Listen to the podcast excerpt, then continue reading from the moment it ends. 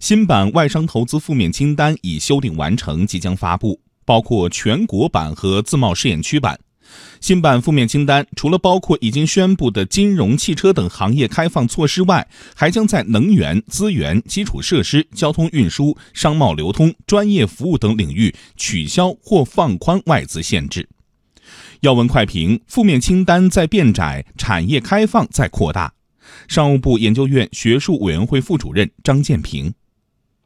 新的负面清单长度呢是明显的缩短了，也意味着中国制造业对外资的开放的力度呢在不断的扩大。这样的话，将来很多外国的制造企业呢就会有新的机遇在中国加大投资，同时呢，在中国生产制造这些企业呢也有可能呢把它的产品以更有竞争力的价格呢销往全球。在这个过程当中呢，我想外资和中资企业呢是能够实现竞争当中共同成长，共同分享中国的大市场。